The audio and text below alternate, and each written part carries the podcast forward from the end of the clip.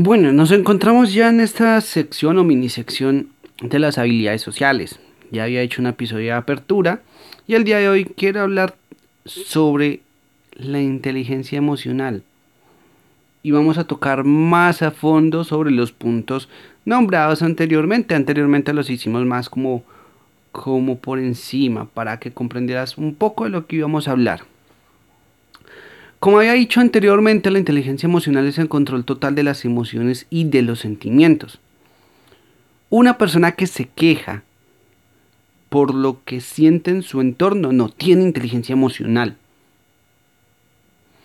Quien se enfada por lo que, hace otra persona tampoco la tiene.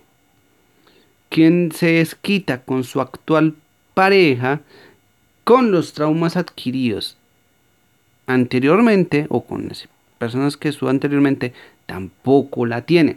La inteligencia emocional se comprende por mantener la calma en todo momento, en todo lugar y no ceder ante las provocaciones.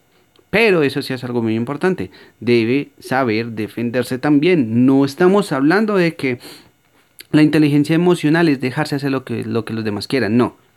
No dejar que nos afecten, pero también tener la capacidad para defendernos. Saber manejar las emociones dependiendo del momento adecuado. Saber mantener la calma para ayudar a otros. Tener una mentalidad estable, por lo cual lo negativo muy pocas veces va a entrar.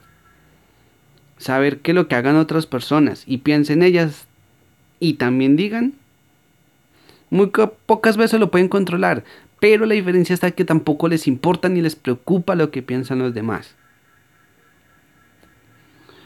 También sabe muy bien cuál es el significado de la lealtad y sabe apreciar a la pareja que la tiene.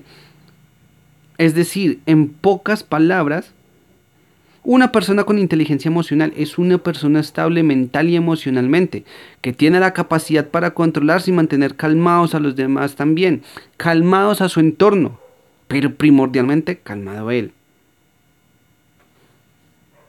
Todo esto era lo que yo ya había hablado en episodios anteriores.